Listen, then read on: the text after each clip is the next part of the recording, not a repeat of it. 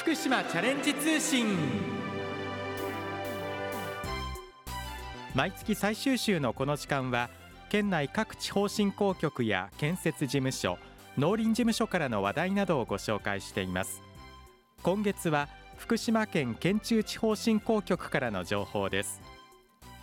郡山市海老根地区で江戸時代から伝統的に行われていた海老根和紙の紙すき。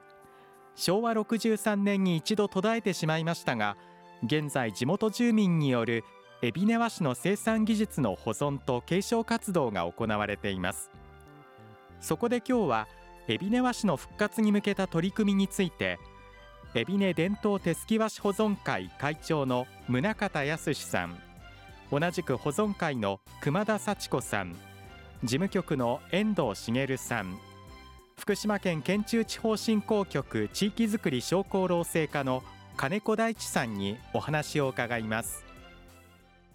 海老根伝統手すき和紙保存会会長の宗像康さんに伺います。宗像さんよろしくお願いします。はい、海老根地区では和紙生産が本当に昔から盛んだったようですね。あのこの地域にね和紙が始められたというのは明暦4年今から360年くらい前なんですけど当時大勢の家族を養うには何がいいかということからあの紙すきのを考えつかれたんだと思うんですけどもで盛んな時は80個の地域の個数に紙すき道具船というものが120あったと言われています。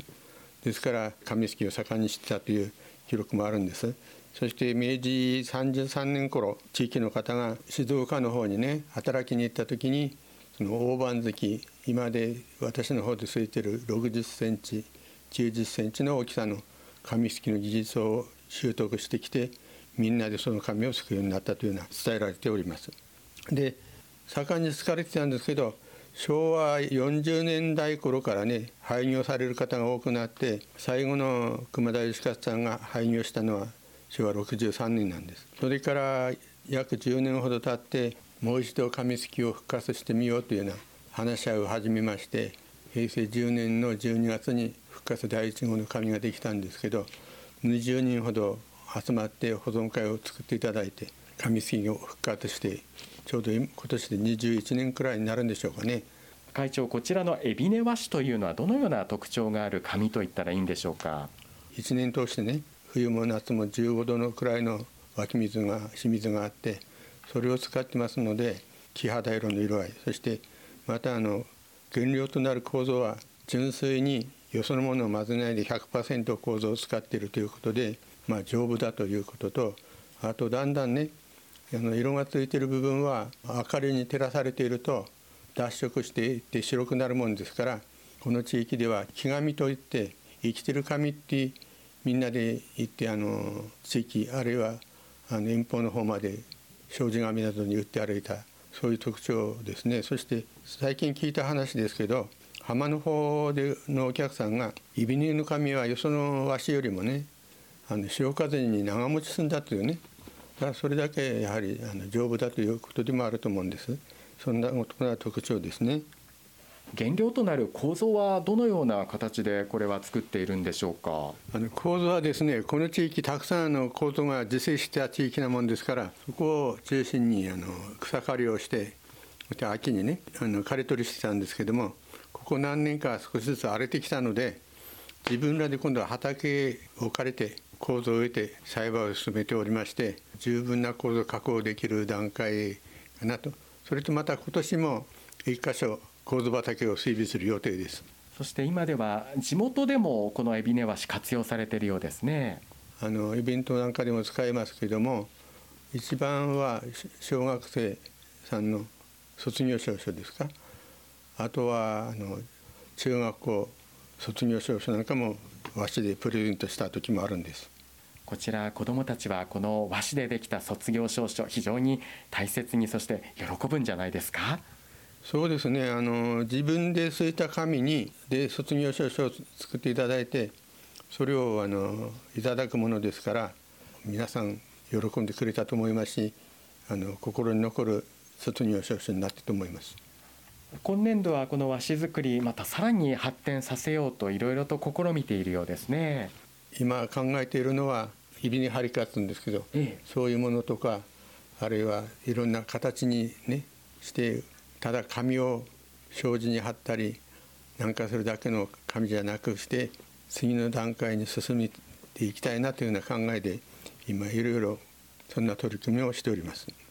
海老根伝統手すき和紙保存会の熊田幸子さんに伺います。今大きなあのこれ紙をすく船の前にいますけれどもここに至るまでには本当にいろいろな工程を踏んで紙が作られるということでまず手元にこれ、えー、材料ですかね？そうです、えー、ちょっと開けていただいていいですか、はい、えー、今乾燥した。これが構造ですね、はい、構造23時間蒸して、剥いたのがこの皮です。皮の方。こっちを使いますから、今度この黒皮と緑の皮を剥いで、この白からにします。これを使うんです、うん、これが紙の原料になるということですね。ね、はい、あいろいろな植物が使われるんですね。そうですね、えーまあ、そんなこの原料を紙ができる直前までの形にしてそしてこちらの手前にある船に入れ,、えー、入れるということですが冬の期間ですから水も冷たいですよね。それが一番答えますよね。でも出来上がったその紙は一枚一枚熊田さんにとってはどんなものになるんですか？そうですね。自分で突き上げてそのなんて言うんでしょうね。自分の手元から離れてここ来てそれで乾燥させるわけですよねその仕上がったのを見てやっぱりなんつうか心が癒されるっていうか そんな感じはしますね。上手にできてれば。すくたび違いますから紙は。海老根和紙の特徴というか素敵なところは熊田さんどんなところに感じますかね？そうですね。色合いとかそのなんていうか奥ゆかしい感じがするんですよね。色合いがね。すごい心が癒されます。見てると。穏やかになります海老根伝統手すき和紙保存会事務局の遠藤茂さんです。遠藤さんこちらの海老根地区では海老根和紙を使っていろいろな行事も行われているようですね。秋ボタルというイベントを毎年9月に行っています。今年で18回なんですけど大体750くらいの作品が集まるようになりました。秋ボタルという名前の通り夜ほんのりとした明かりがこの地区内を照らしてまた幻想的な雰囲気になるようですね。この和紙にろうそくを灯してやる雰囲気あのろうそくが風で揺れて優しい明かりが出てあの来場者は非常にあのいいというふうな評判を受けています。一般の市民の方もこの紙すきというのは体験できるそういった機会っていうのはあるんですか？地元の中田公民館であの和紙作り体験教室というものを年に何回かやってますので参加したい方は、えー、中田公民館の方に申し込めば随時やるようにしています。ではこちらの問い合わせ先教えていただいてよろしいでしょうか？はい。024-973-2951ですその他遠藤さん、海老根和紙についてのこの問い合わせ先はどちらにすればよろしいでしょうか？海老根和紙保存会の事務局ということで、024-943-4264です。熊田まで問い合わせもらえれば助かります。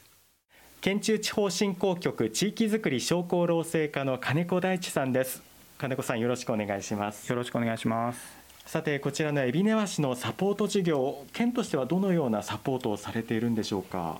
令和元年度にチャレンジ枠というものが新しく新設されまして地域資源を生かして所得の形成につなげるような事業を支援しているものです。海老根和紙の事業はそれに合致するものだということで県で支援をさせていただいております。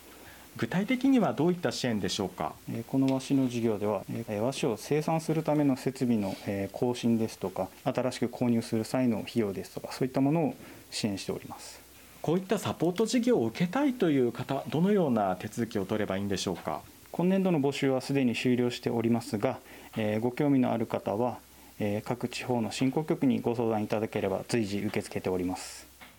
エビネからチャレンジ始めようここで福島県南会津地方振興局からのお知らせです。南会津地方振興局では皆様に南会津の魅力を知っていただくためハッシュタグメッケロ南会津 SNS キャンペーンを現在開催中です。南会津地域の美しい景色やおすすめのグルメ大好きな風景などの写真をツイッターまたはインスタグラムに投稿してもらう内容のキャンペーンとなっていますのでぜひご参加ください。参加していただいた方の中から抽選で南会津の特産品をプレゼントいたします。応募方法は南会津地方振興局が運営するおいでよ南会津のツイッターまたはインスタグラムをフォローし南会津地域のおすすめ写真を投稿してください。投稿するときにはハッシュタグメッケロ南会津を必ずつけてご応募ください。なお応募期間は11月30日月曜日までとなります。詳しくはおいでよ南会津のキャンペーン特集ページをご覧いただくかハッシュタグメッケロ南会津 SNS キャンペーン事務局。電話024237 0242-370123までお問い合わせください。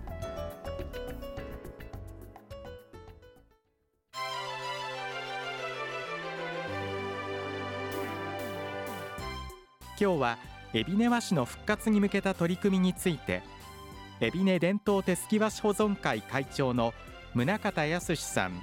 同じく保存会の熊田幸子さん事務局の遠藤茂さん